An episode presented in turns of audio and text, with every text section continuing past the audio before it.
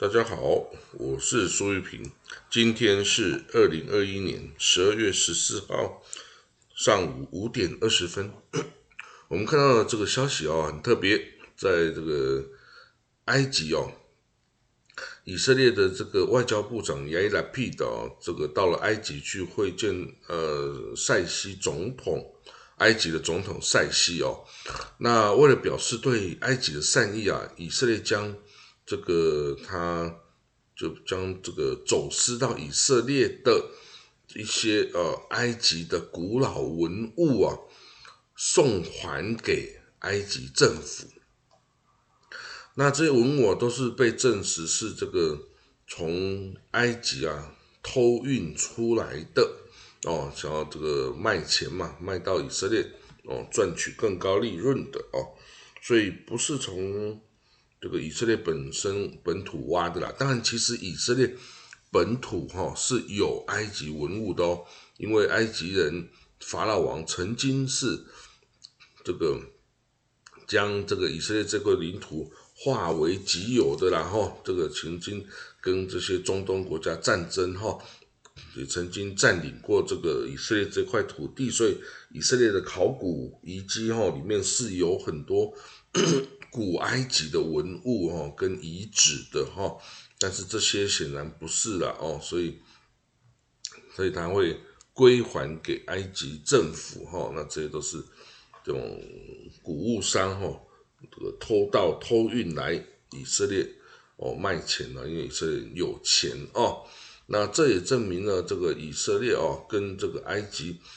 是还蛮友好的哦，所以这以色列外长亚伊拉皮的跟塞西总统谈了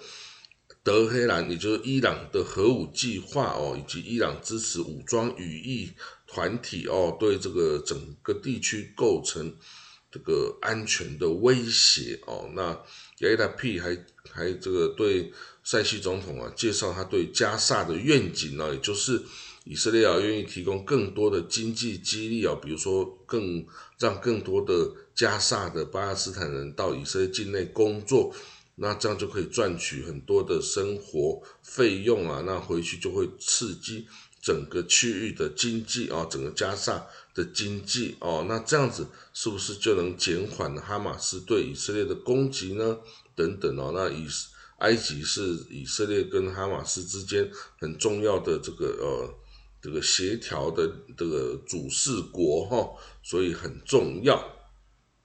那以色列当然也愿意加强跟以色列跟埃及的安全、外交与经济上的联系哦。那致力于两国之间的和平啊。那这个塞西总统他是军事武装政变上台的，但是他对以色列啊是友好的，然后那这也是。以色列很重要的一个合作伙伴，那这个亚伊拉皮的哦，他的一些外呃外长哦兼这未来的总理哦，他支持对于这个哭墙哦的妥协案哦，他就是哭墙之前在那坦尼亚胡时代哈，本来要通过一个法案，让美国哦的外国的犹太人也有一个专享的区域来来这个哦祷告，但是后来在这个。极端正统派的犹太人的反对下，一直很难的进行哦。那现在他就是哦，说我们还是要努力然后我们要努力，但是我没有说现在立刻就要把它做到哦，免得引起这个纠纷然后，因为这是一个宗教上敏感的问题。那侨侨胞事务上哦，就等于是他们侨委会的呃部长啊，呃，下这个。嗯，他说呢，这个未来哈，我们工党哦，就是他是工党的，只要他还工党在政府，就会推动啊，所有的犹太教的教派都要是平等的哈，不可以说哦，有一些教派比其他教派更平等哈，那这样子是他不能接受的啦哈，那就你不能跟海外的犹太人。也都这个没有办法好好相处啊！你一定要好好相处，这样子他们才会成为你以色列的助力啊！好，所以这个 帅哈，这个浪漫帅哈，是这个侨民侨民委员会的主席，他是这样宣称的。此外呢，以色列的安全内部安全部长就 Internal Security Minister 哦，叫 Barlev，他呢，他对于这个美国的官员在讨论哦以巴情势的时候啊，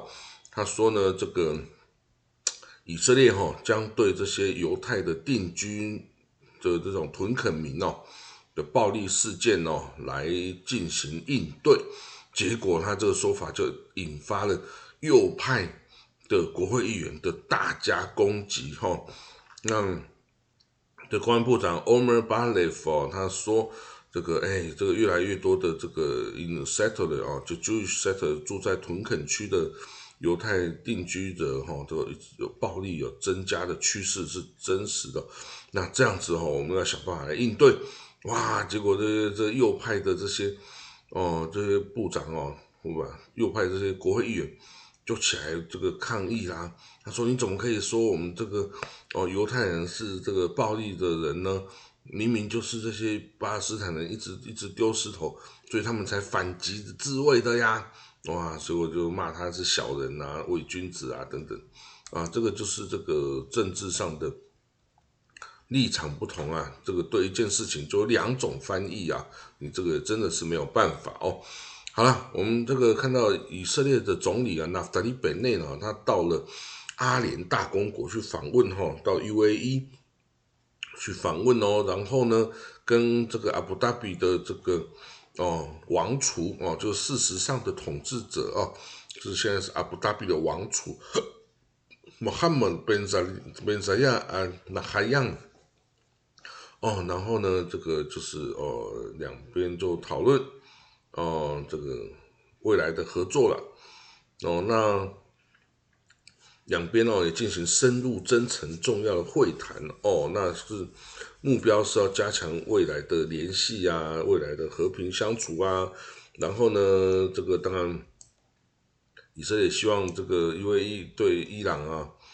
哦，可以这个保持一点距离吧。哦，不要那么友。那么友好嘛，吼，对不对？然后两边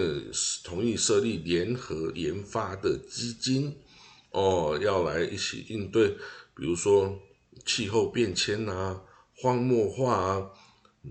干净的能源啊，以及未来的农业等等的各种挑战，吼。那这个真的是很特别啊，这个一个以色列的总理。哦，就到了这个 UAE 哦，接受了这个呃军礼欢迎啊，然后啊这个呃国事访问啊，这个真的哦是这个以前想都想不到能发生的事情哦。那这个以色列驻这个阿联大公国的大使馆哦，在今年的六月哦也揭幕了哈，那七月时候阿联驻以色列大使馆也落成哈，所以代表说。双方真的啊是建立了这个真实的啊这个外交关系哦，那未来能够发展到什么程度哈，也就希望他们努力了哈，不要常常因为这个一点纠纷、以巴纠纷啊，然后他们就撤回大使馆啊什么，那这样就是玩假的啦哈。好，我们看到下一个消息，普丁告诉了英国的首相 Boris Johnson 哦，说北约成员国哈从乌克兰。威胁到了我们俄罗斯，那这个北约成员啊，就在乌克兰的活动越来越多啊，这就让我们俄罗斯感觉受到了安全上的威胁哈，因为乌克兰啊，这个国土啊，已经深入了这个俄罗斯的那个内地哦，对于俄罗斯来讲啊，这样子，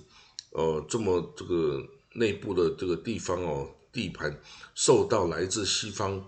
哦，北约的威胁，这个是可忍，孰不可忍呐？所以，这个他就派遣很多军队啊，到这个边界去驻扎着哦。那这西方就很担心他会入侵乌克兰，可是西方就没有想象，就没有好好为这个俄罗斯想啊，就说这个乌克兰的这个敌对哈，对于俄罗斯来讲啊。在心理上是一个多大的压力哈？这个是一个真的真实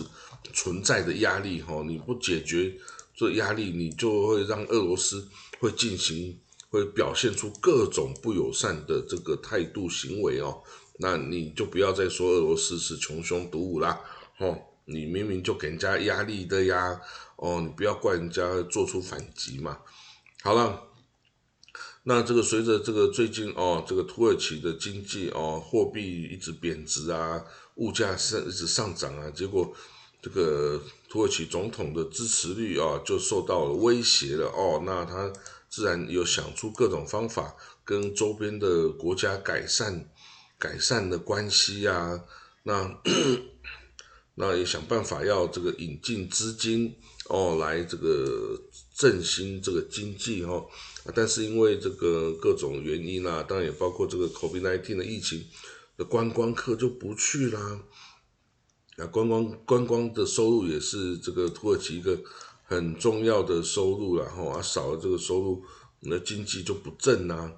哦，所以呢还有很多还有很多计划啦哈，这个比如说他要修建伊斯坦堡一个运河的计划啦，啊啊等等哈，这些到底有没有用？哎，不知道。那至少在土耳其二零一六年的那个未遂的政变失败后啊，这个就很多。有几十万人呐被这个解雇或停止，我说我指公务员了哈，有几十万人被解雇或停止啊，